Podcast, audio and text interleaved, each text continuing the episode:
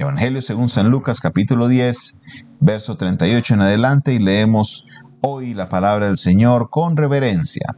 Dice la palabra de Dios de esta manera, aconteció que yendo de camino, entró en una aldea y una mujer llamada Marta le recibió en su casa. Esta tenía una hermana que se llamaba María, la cual sentándose a los pies de Jesús oía su palabra. Pero Marta se preocupaba con muchos quehaceres y acercándose dijo, Señor, ¿no te ha dado cuidado, no te da cuidado que mi hermana me deje servir sola? Dile pues que me ayude. Respondiendo Jesús le dijo, Marta, Marta, afanada y turbada estás con muchas cosas, pero solo una cosa es necesaria, y María ha escogido la buena parte, la cual no le será quitada. Amén. Aquí estamos viendo algo bien interesante, es algo que llama mucho la atención esta porción bíblica porque aquí primero se nos introducen a dos personajes que según nos narra Juan serían personajes muy cercanos al ministerio de Jesús, Marta y María, y aquí aunque en esta escena no aparece Lázaro, quien era eh, también un amigo de Jesús, eh, esta es la familia con la que Jesús o la que el evangelio, el evangelista Juan narra la resurrección de Lázaro. Aquí vemos que Jesús llega a una aldea y se encuentra con Marta. Marta le recibe en su casa. Marta tenía una hermana llamada María, solo que la diferencia era que mientras Marta estaba ocupada en los quehaceres, María le prestaba atención a Jesús y oía su palabra. Había un contraste porque una hermana escuchaba a Jesús y la otra hermana estaba era haciendo los quehaceres, el oficio de la casa, acomodando la casa, corriendo por todo lado. ¿Por qué esto llama la atención? Porque Marta le dice a Jesús, oiga Jesús, ¿no te da cuidado que mi hermana me deja servir sola? No te, Jesús, no, no, no te fijas de que eh, mi hermana me dejó sola haciendo todos estos quehaceres. Dile por favor que me ayude. Dile por favor que, que se mosquee, como decimos nosotros aquí en Colombia. Perdóneme la expresión, si en su país a lo mejor no es una expresión correcta, pero dile por favor que despierte y me ayude.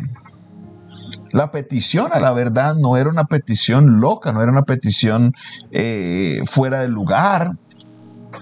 Marta estaba cargada, Marta estaba mal porque veía que su hermana estaba a los pies de Jesús y Jesús no le decía nada. Lo interesante es la respuesta de Jesús.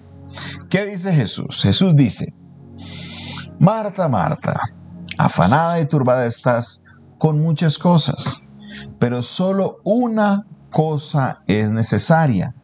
Y María ha escogido la buena parte, la cual no le será quitada. Aquí Jesús le dice a Marta, Marta, Marta, te estás preocupando te estás preocupando con muchas cosas, estás muy afanada, estás turbada con esto que está pasando, no permites que esto te turbe, no te dejes robar la paz por esto.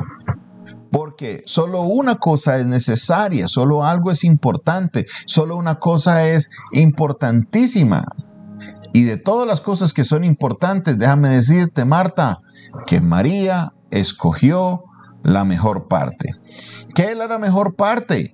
Recibir las enseñanzas del Señor, recibir las enseñanzas de Jesús. Esa es la mejor parte. La mejor parte es la de escoger al estar a los pies de Jesús. Los quehaceres de la vida habían alejado a Marta de aprovechar un momento importante. ¿Por qué era un momento importante? Porque Jesús no estaría el tiempo que ellos se imaginarían. Nosotros muchas veces vivimos nuestra vida pensando que las personas nos van a durar para siempre y Jesús sabía que no. Jesús sabría que su ministerio tendría un tiempo determinado. Jesús sabría de que él tendría que morir, quería que entregar su vida y entonces el tiempo que estaría en la tierra con sus discípulos, ellos deberían aprovecharlo al máximo. María escoge la mejor parte y es la de recibir la palabra. Aquí no hay ninguna acusación de que María nunca ayudaba. No se sabe, no, no lo dice el texto, que era la costumbre de María dejar a sola a Marta con el oficio. Eso no, no hagamos decir el texto algo que el texto no dice. Marta se está quejando es por el momento, porque seguramente Marta quería ayudar, escuchar también a Jesús, pero Marta optó por servir a Jesús primero. Optó para hacer las cosas para poderle servir a Él, no para escuchar lo que Él tenía que hacer. Y esto es bien importante porque muchas veces nosotros nos involucramos con el servicio como un reemplazo para recibir la palabra del Señor. Y debemos nosotros comprender o que servimos o que recibimos la palabra de Dios. Mi padre tenía la costumbre de decirle a todos los servidores, usted debe escuchar la palabra de Dios, porque si usted no escucha la palabra de Dios, cuando usted sirve, no está recibiendo, y cuando está recibiendo, no debes estar sirviendo. Debes distinguirlo.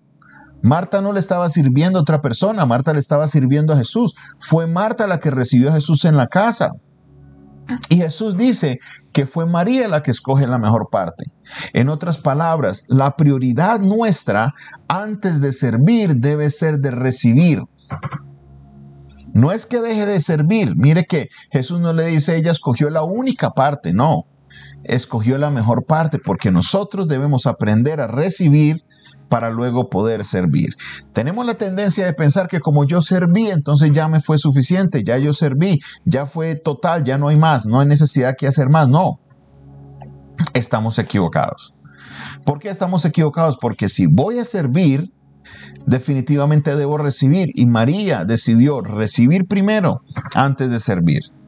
Ella dijo, voy a decirle a Jesús para que la regañe, voy a decirle a Jesús para que le llame la atención, voy a decirle a Jesús para que le diga que esta es la hora de servir. Y Jesús le dijo, ah, ah, María escogió la mejor parte. María escogió la mejor parte. ¿Cuántas veces hemos preferido nosotros la otra parte, el servicio, al escuchar las palabras de nuestro Maestro?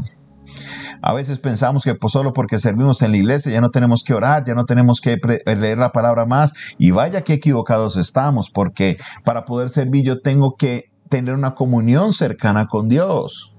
Por esa razón muchas personas en el servicio caen en situaciones muy difíciles porque deberían ser los más fuertes a la hora de decirle no al pecado, no a la tentación. ¿Por qué? Porque la palabra le da esa fortaleza, la palabra le da esa dirección, pero no es así. Escogen la otra parte, escogen la parte del servicio, de estar en la puerta, de servir en la casa de Dios, de servirle a Dios, mas no escogen la parte de recibir el alimento espiritual. ¿Qué parte estás escogiendo tú? Todos tenemos el anhelo de servir en la casa de Dios y es importante que lo hagamos, pero la prioridad de nuestra vida debe ser mi vida espiritual.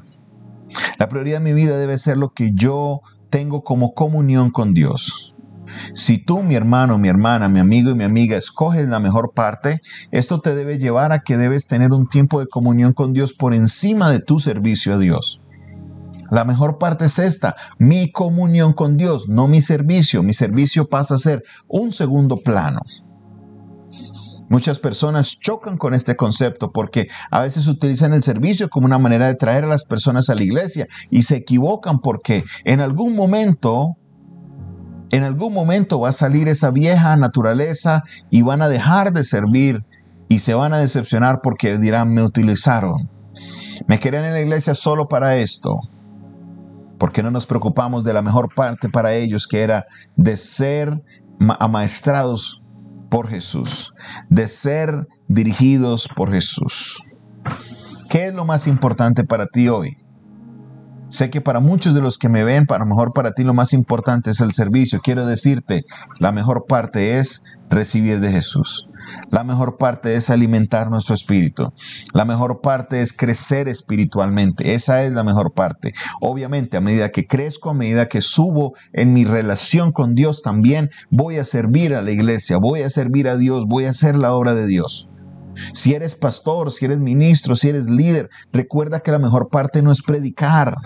Recuerda que la mejor parte no es servir en la iglesia, la mejor parte no es hacer grandes campañas. La mejor parte es tu comunión con Dios.